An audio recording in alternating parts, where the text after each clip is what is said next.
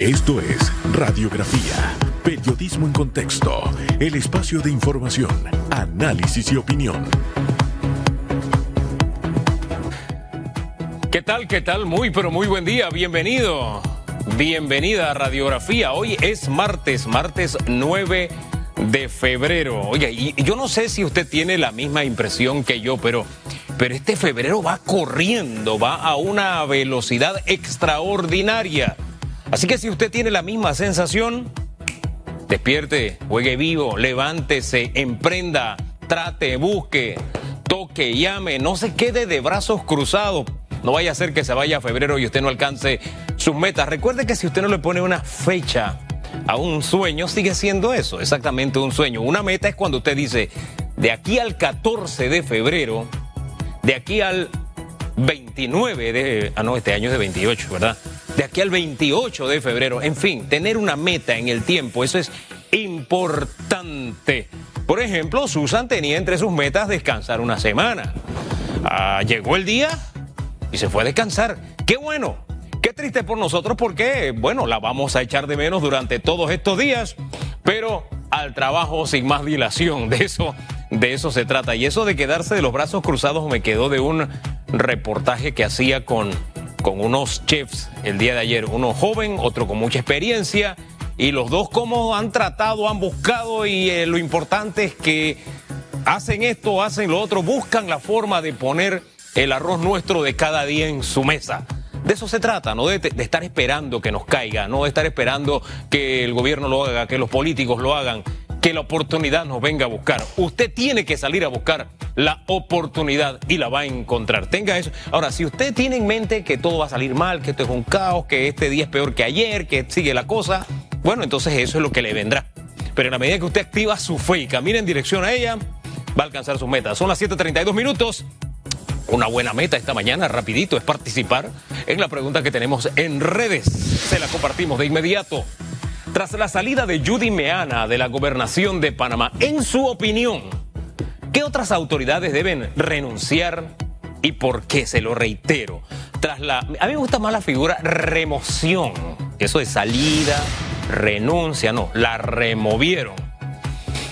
Que en otro término un poco más llano es la votaron. ¿ah? Puede ser. Bueno, por el término legal es la removieron, porque esos puestos son de libre nombramiento y remoción. Es decir, el que te colocó te puede remover cuando quiera. Pero ¿qué otra figura usted pone así? Usted los candidatiza para que sean removidos o simplemente renuncien o los voten. No sé cuál es el término, término que usted quiera utilizar. Usted sabe que aquí somos amplios. Eh, y la libertad la tiene usted de expresar su punto de vista. Ayude, ayude a la administración Cortizo, ¿ve? En esta línea. ¿Qué otra figura? ¿Qué otra figura? Puede sumar si esto le hace bien o le hace mal al, gobierno, si usted cree o no que hay fricciones con el Molirena, dice el señor Fanovich, que está saliendo más gente de Molirena. En fin, ayer yo hablaba del cazabobos y al final tuve que buscar, el, el, yo fui el que cayó en el cazabobos al final, pero, el, del desenlace fue en horas de la tarde y ya usted sabe la historia. Judy Meana salió, Carla García entra a ese puesto usted ponga en su balanza de opinión esta jugada que se ha dado. Mientras esto sucede, ¿qué tal si nos enteramos de las noticias de hoy? Los titulares.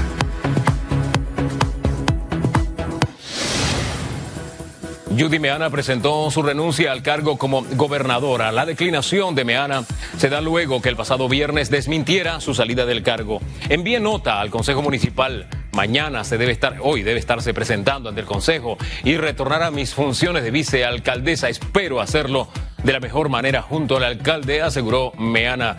Destacó que es la decisión del presidente nombrar y destituir y enfatizó que este fue muy amable. El señor presidente tiene la potestad de renovar su equipo y qué bonito que me llame, me agradezca. Me dice que me va a apoyar en todo lo que necesite, acotó Meana. En horas de la tarde, el presidente Laurentino Cortizo designó a Carla García en su reemplazo. Ministros de Economía y Finanzas, Salud y Relaciones Exteriores comparecen ante la Asamblea. Los titulares respondieron cuestionamientos respecto a las vacunas contra COVID-19 y el manejo de la pandemia en Panamá. Luis Sucre, ministro de Salud, indicó que cada una de las medidas se basan en materia de salud pública y que se implementaron por el incumplimiento constante de las medidas preventivas de bioseguridad, aún cuando los números seguían aumentando. Se espera que en siete semanas se hayan eh, recibido 450 mil dosis de vacuna de Pfizer. Instalan la mesa plenaria del diálogo por la Caja de Seguro Social. A través de esta mesa se busca alcanzar consensos, pensando en el presente, pero que tengan alcance en las próximas generaciones, así como acuerdos que hagan más robusto el sistema de seguridad social. Además de las tres mesas temáticas en las que se abordará la revisión del programa de invalidez, vejez y muerte la incorporación de los empleos informales y la seguridad social y la gestión administrativa. La Junta Directiva de la Caja de Seguro Social decidió ampliar una mesa más para analizar el programa de enfermedad y maternidad y de las prestaciones económicas.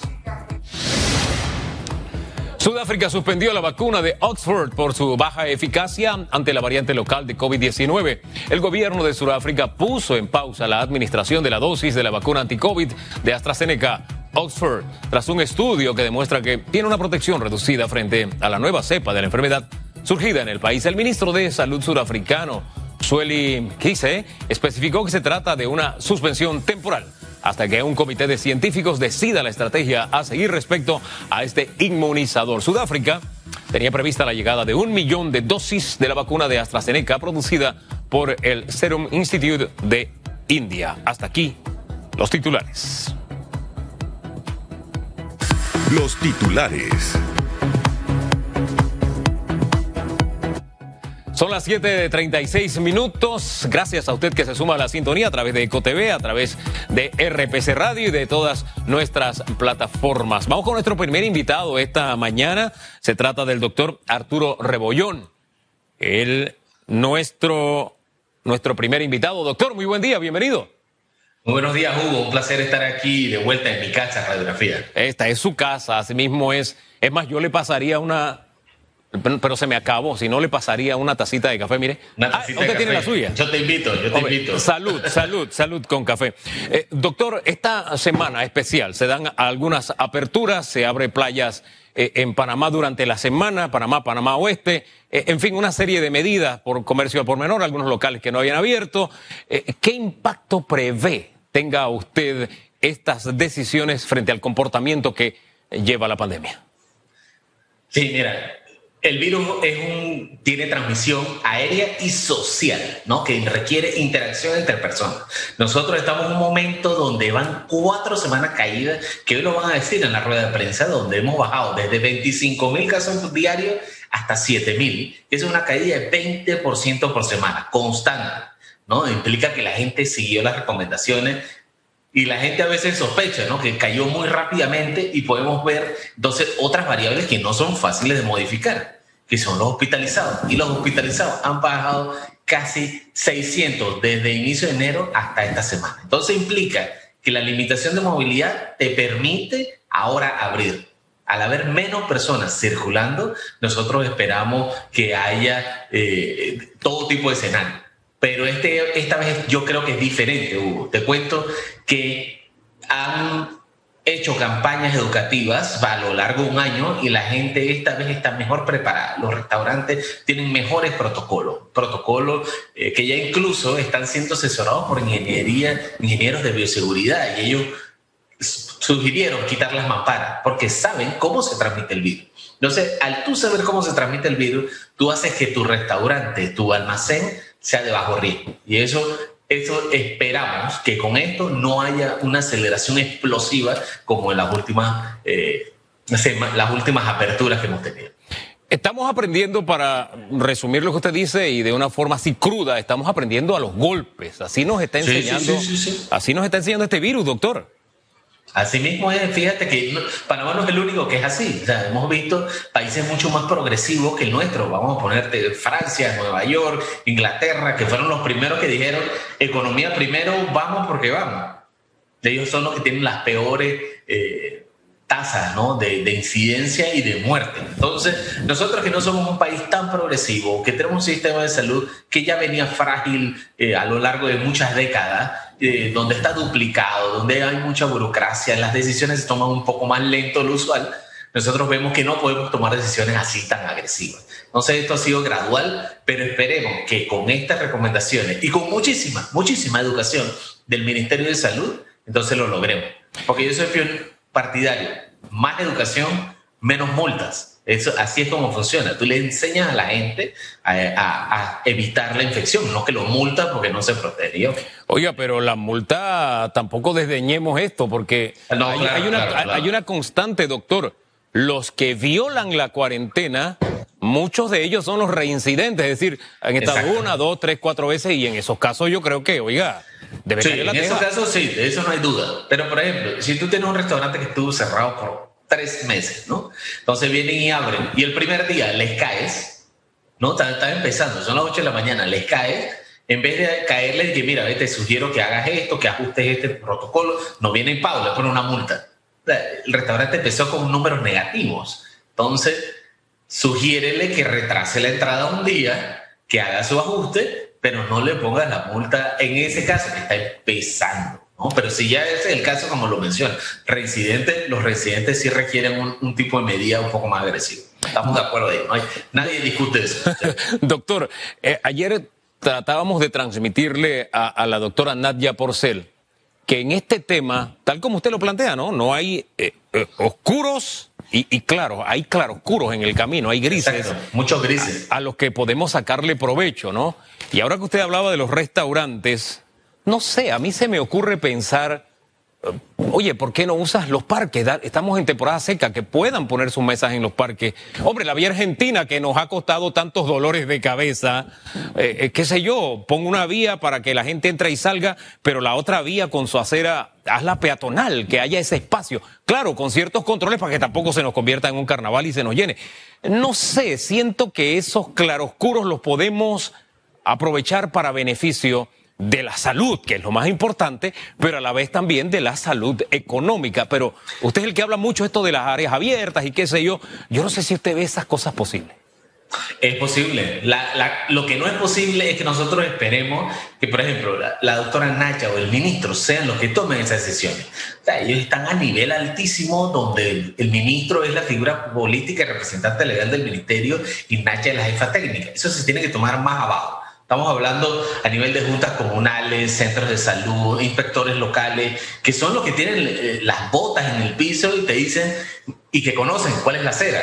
El ejemplo que pusiste, Vía Argentina, eh, eh, Vía Argentina, donde está Calle Uruguay, que pusieron una acera hermosa, gigante. Saca las mesas ahí, conviértelo en sitio de, atracción turística. Estamos en verano, al estar la gente afuera, es de menos riesgo, entonces es solamente cuestión de, hacerlo. yo creo que este es un momento donde la gente tiene que atreverse, ¿no? Que atreverse, fíjate, en Argentina, el primero que se atrevió fue una cervecería local que, que pusieron las mesas y la gente se asustó porque rompió el molde, pero esas son las formas que necesitamos. Sí, ahora usted dice sí, que junta comunal, etcétera, etcétera, pero pero todo eso está supeditado a, quien, ah, al Ministerio de Salud. Todo depende de las directrices del Ministerio de Salud. Sí, ahí es donde entran, por ejemplo, las normas, que nuestras normas son a veces un poco ambiguas y abiertas. Lo que dicen, se abren los restaurantes, sí, pero en ningún lado te dice vamos a, eh, a utilizar los espacios abiertos. Ahí es donde tú tienes que trabajar con el dueño de la acera, que en ese caso es la autoridad local, que es el que te da el permiso. En ese caso, eh, al darte el permiso, él promueve el, movimiento de dinero en su corregimiento, que la gente lo reconozca como un sitio seguro. Y los sitios seguros son donde la gente va a ir más. Y ahí es donde hay que hacerlo. Eso, yo creo que al final es solamente colaboración y comunicación Hoy ya tenemos un año en esto, un año, todavía no lo hemos logrado. Entonces yo creo que ya hay que eh, suavizar algunas cosas, romper los moldes y seguir adelante. hombre, al final no es que tengamos muchos parques y áreas abiertas, así que no me imagino una, una, gran aglomeración, doctor. Bingo, viste en el blanco. Panamá no tiene infraestructura para que la gente se divierta al aire libre. Y ejemplo de eso, el día que abran el fin de semana, desde ya te lo digo, vas a ver los tres parques clásicos llenos, la cinta costera, el Cowboy y el Parque Omar. ¿Por qué? Porque son los únicos parques que tiene nuestra ciudad. Una ciudad de dos millones de personas y tiene tres parques. Eso es imposible, ¿no? Entonces, tú tienes que empezar a aprovechar, por ejemplo, el Parque Natural Metropolitano, es una cosa gigante que tiene infraestructura, sendero, invita a la gente que vaya allá también a hacer hiking, ¿no? Que vayan al summit, que aprovechen el área gigante y que utilicen los otros parques que hay para eh, eh, no sobrecargarlo. Y también las juntas comunales que aprovechen la descentralización y mejoren la infraestructura local. Ahora, la otra semana, hasta ahora, la otra semana, esperemos que así sea, tomando en cuenta lo que dijo el ministro de Salud ayer en la Asamblea, son las farmacéuticas las que tienen la sartén por el mango. Ellos dijeron la otra semana, pero todo depende de ellos y de su producción, ¿no? Debe nuevamente reiniciarse el envío de las dosis de Pfizer a Panamá. Entramos en una etapa en la que sí, comienza a vacunarse y están las aperturas. ¿Cuál sería el secreto del equilibrio para mantener el éxito? Porque había un diputado que me llamaba la atención, y disculpe que le haga esta, esta acotación adicional, que decía Israel y hablaba de todas las bondades de Israel, pero perdía de vista una cosa, cuando Israel comenzó a vacunar, estaba totalmente confinado. Hubo la coincidencia de confinamiento total, comienzan las vacunas. Acá comenzarían las vacunas cuando estamos desconfinando, eh, eh, estamos en escenarios distintos. ¿Usted qué análisis hace? Eh, ahí lo más importante de la vacunación es velocidad, ¿no? Donde cuando lleguen las vacunas, que se pongan lo más rápido posible. Ya vimos que en la primera ronda llegaron 12 mil vacunas, hay que vacunar la segunda dosis a esos 12 mil. O sea que eso tiene que ser inmediato. En los primeros dos, tres días se vacuna y de ahí entonces proteger a las personas eh, de, mayor riesgo, que son los que en verdad mueren. Cuando tú empiezas a vacunar a esa gente, Hugo, es que entonces va a disminuir el número de muertes y el número hospitalizado. Porque hemos visto en todos lados que donde se pone la vacuna pueden, pueden seguir los casos, pero ya no muere nadie. incluso te puedo poner el ejemplo de, de, lo que está pasando ahorita mismo en Sudáfrica. Están poniendo la vacuna, una vacuna de AstraZeneca, donde aumentaron los casos. Eh, no que aumentaron los casos, sino que te protege en 21%, pero adivina, tienen efectividad del 100% en disminución de muertes y hospitalizados. Entonces, eso que está ahí epidemiológicamente es, funciona, porque el problema que tiene el coronavirus es que mata gente. Esto es un cuadro viral que mata gente y hay que evitarlo. Entonces, la clave es velocidad. La clave es velocidad. ¿Y, cuál es el principal problema o cuál es el principal riesgo que usted ve a la altura de este juego que, que, está, que está reñido, doctor? Sí, claro.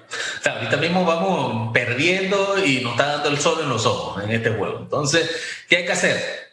Tenemos que aprovechar infraestructuras que ya están y tenemos que promover la colaboración entre las empresas y el gobierno. ¿Por qué quiero decir las empresas? No que las empresas compren eh, la empresa privada, que no que ellos compren las vacunas directamente, sino que ellos faciliten infraestructuras, almacenes y ese tipo de cosas para poder vacunar más rápido. ¿Te imaginas esto? Que vengan y salgan eh, las asociaciones de, de, restaurantes y de empresas y alquilan, atrapa y ponen a 150 enfermeras y eso serían 150 que se vacunan por minuto.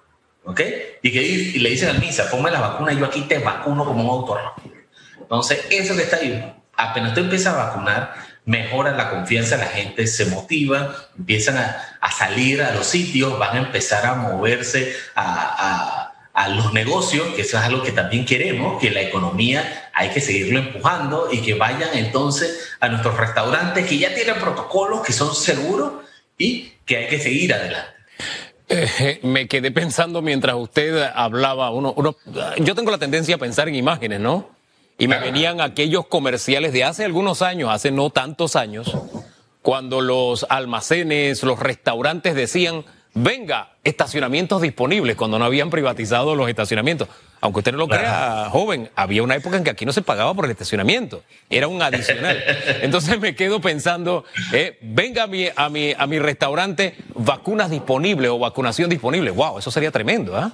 Así mismo, o sea, tú vienes, no suena tan loco, ¿ah? Mira, fíjate que este tipo de, de, innovaciones con restaurantes y con comida no es nuevo. Te pongo un ejemplo, la vacuna, eh, la epidemia de cólera en Ecuador eh, a inicio de los 90, ellos tenían que distribuir suero de hidratación oral para que la gente no muriera deshidratada por el cólera. ¿Y adivina cuál fue la estrategia? Buscaron a una empresa de sodas que lleva soda a todos lados. En la montaña más metida había soda. Entonces, pegaron un sobre de suero de hidratación oral y se distribuyeron a todo el país rápidamente y se acabó la pandemia. Ah, se acabó. Aquí es, en Ecuador. aquí es salirnos de la receta de, de lo tradicional en aras de esa velocidad de la que usted habla. Exactamente, nosotros ahorita mismo este es un momento donde todo se vale para poder mejorar la velocidad. Si tú me dices, vamos a cerrar el corredor sur y lo vamos a utilizar las 12 casetas de Atlapa para vacunar, yo te digo, dale. ¿Quieres hacerlo en el corredor norte, en la salida de Tinajita? Dale. Si tú quieres agarrar la, la avenida Balboa, los ocho paños, dale todo, todo, todo debe estar permitido. Y si ese día hay que cerrar para que se vacunen 200 mil personas, que se cierren.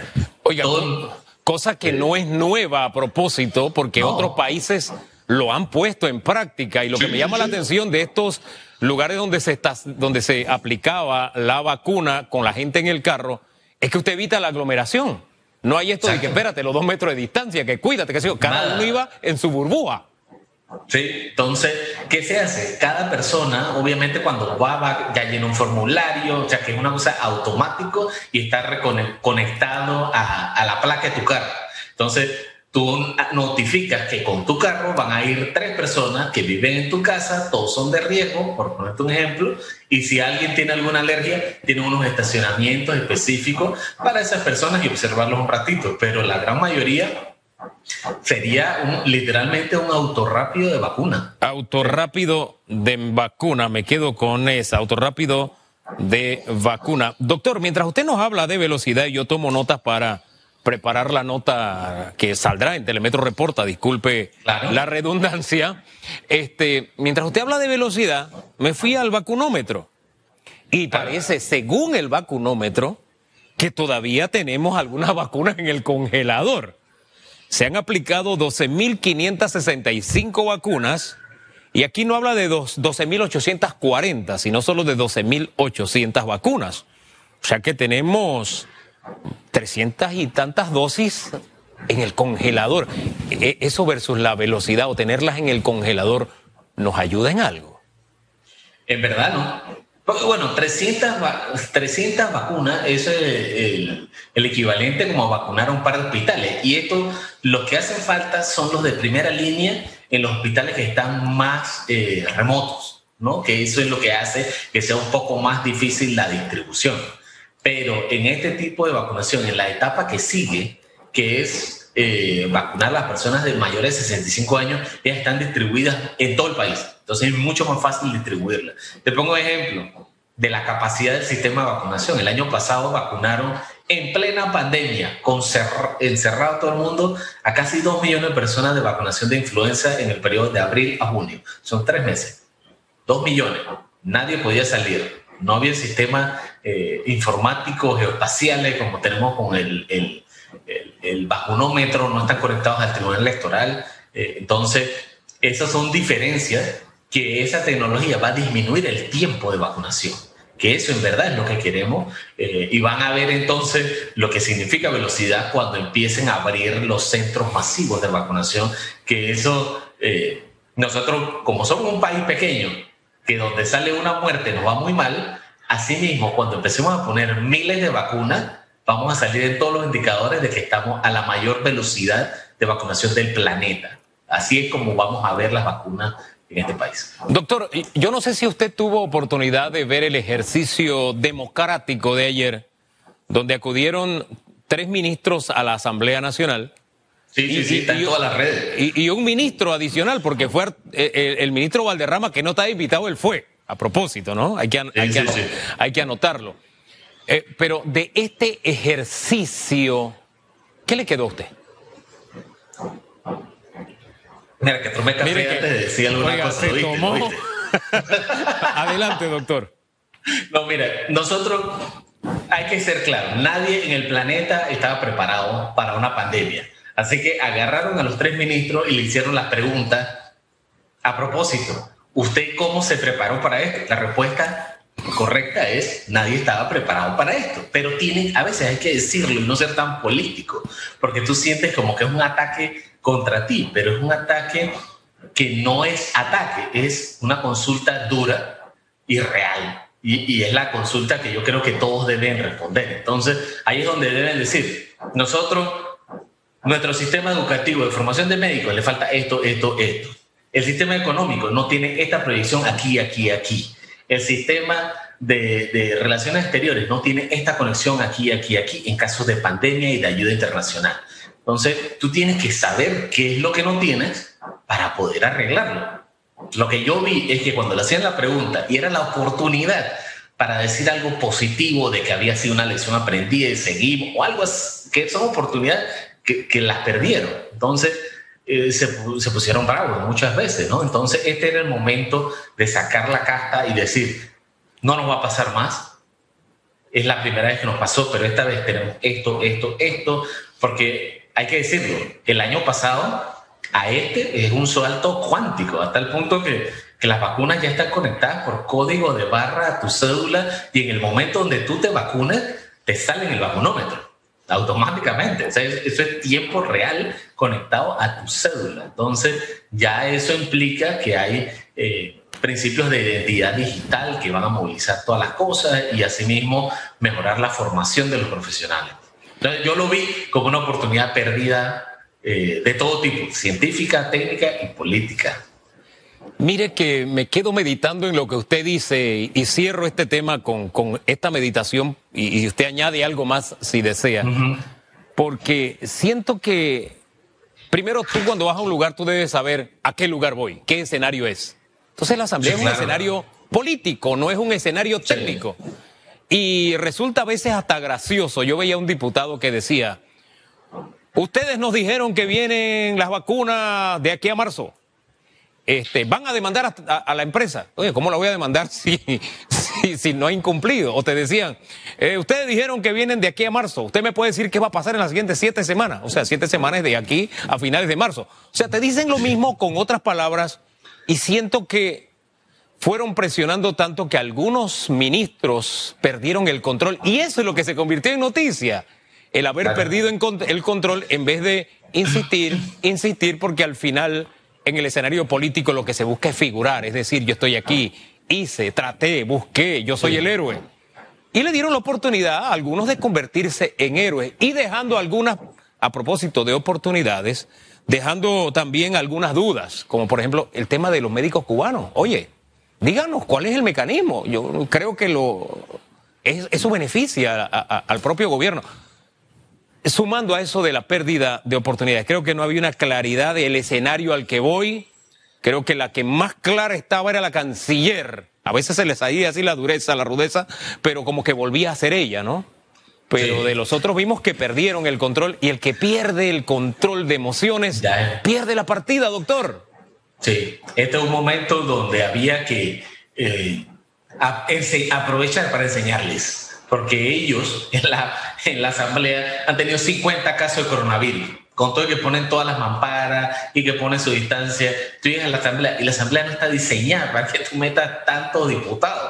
Hay que empezar por ahí. Entonces, si tú sigues con ese tipo de estrategia, que son del inicio de la República, con unos salones que no están diseñados para eso, entonces tú vas a son oportunidades perdidas. Yo me hubiera aprovechado para darles docencia y enseñarles cómo cuidarse ellos y darles las respuestas transparentemente, porque hay que decirlo. Yo creo que ya después de un año la gente quiere saber. ¿ya? Yo creo que ya lo han dicho varias veces los cubanos, que el gobierno no le va a pagar a los médicos, le paga el gobierno. Ya eso es viejo, ya lo dieron el año pasado. Entonces son, son ganas de... Eh, de, molestar a la gente, que eso hay que mantener la calma. Tú en comunicación tú aprendes que cuando llegas vas a dar tres mensajes. No importa las preguntas que te hagan, vas a dar tres mensajes. Fíjate que yo vine y te di tres mensajes.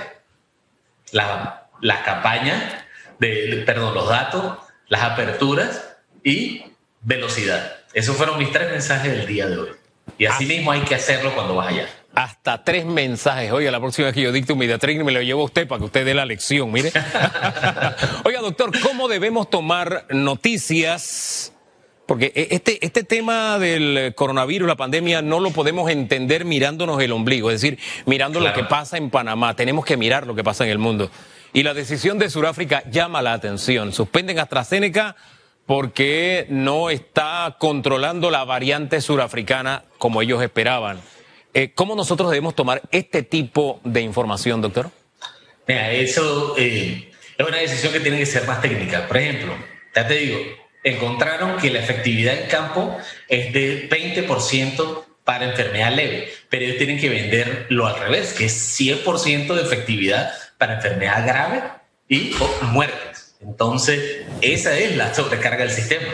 ¿Qué pasa cuando nosotros tenemos a alguien que se resfría mucho? Simplemente resfriado, ¿no? Y, ya, y sigue adelante, te tomas tu medicamento para la fiebre y nadie se hospitaliza, nadie muere. Entonces, esa es la ventaja que tienen que sacar, que ahí es donde tú tienes que analizar los datos y sacar todo qué fue lo que nos fue bien qué fue lo que nos fue mal. Entonces, este estudio que están sacando en África responde una pregunta, que es, si tú tienes la cepa, la variante sudafricana, ¿te protege contra la enfermedad o te protege contra la muerte? En este caso, te protege contra la muerte.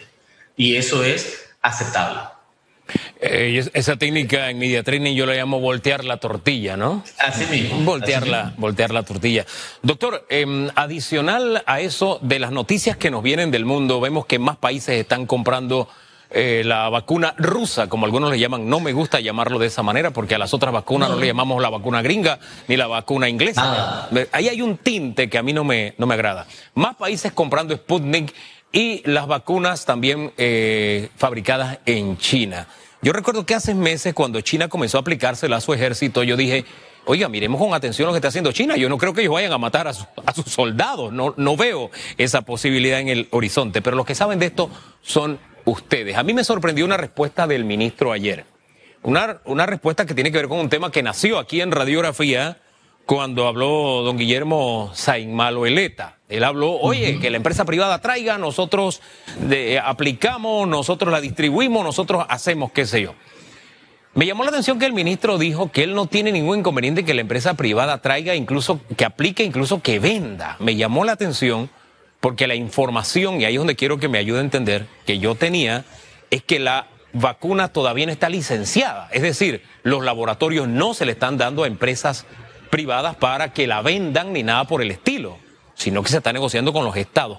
Acláreme eso, por favor, y también eh, que tampoco tenía problema, que ya se había dado los primeros pasos para la vacuna Sputnik, pero yo tengo entendido que tiene que pasar por el tamiz de ser aprobado por EMA, por FDA o por la institución esta canadiense, que ahora mismo no recuerdo el nombre, en fin, una organización o un organismo de ese nivel. Para que nos orienten esas dos cosas, por favor. Sí, mira, las vacunas a nosotros jamás nos ha interesado de qué país viene. Si eso hay que decirlo. Nadie jamás ha preguntado de qué país o qué marca la vacuna. Tú simplemente vas y te pones la vacuna, ¿no? Entonces, eso es importante que, en ciencia los medicamentos no son nacionalistas. Entonces, con respecto a eso, lo que está haciendo varios países es que ellos están adelantando a las regulaciones y están poniendo eh, lo que son aprobaciones de emergencia.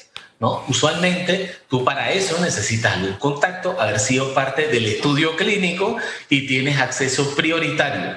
Panamá tiene acceso al a varios estudios clínicos de vacunas y te van a dar acceso prioritario a esas vacunas también. Entonces, como no estamos en ese acceso prioritario, nos toca pedir la fila con, con, tiempo, como hizo Israel. Israel pidió las vacunas en abril del año pasado y se las dieron eh, eh, a inicios de este año, finales del año pasado. Entonces, eso tomó un tiempo. Yo creo que el ministro eh, está haciendo lo que hay que hacer. Tú te tienes que adelantar, tienes que mostrar un interés para que te pongan en una fila para poder iniciar la negociación bilateral mientras que ocurre la aprobación por las entidades regulatorias. Y si no se aprueba por FDA, no se aprueba por EMA, aquí nosotros tenemos la división de, farmacia y drogas, que es altamente competente, tiene eh, todos los criterios técnicos para hacerlo y no tendrían ningún problema en dedicar un protocolo específico, único y, expedito para evaluar los datos de estas vacunas. Entonces, donde salgan, ya te digo, la clave es velocidad. Y ahorita mismo, como está la, la pandemia, todo se vale si entra la vacuna, la, la Sinovac, la Sputnik, y cumplen todos los criterios y tienen eh, los estudios de efectividad, que se pongan. Porque la mejor vacuna es la vacuna puesta, no la vacuna guardada allá en tu país. Disculpe, interpreto lo que me está diciendo y no sé si estoy interpretando bien para que me ayude. Usted está diciendo que con el visto bueno de farmacias y drogas, independientemente de que pase FDA o pase EMA, que los protocolos de nuestras farmacias y drogas es suficiente?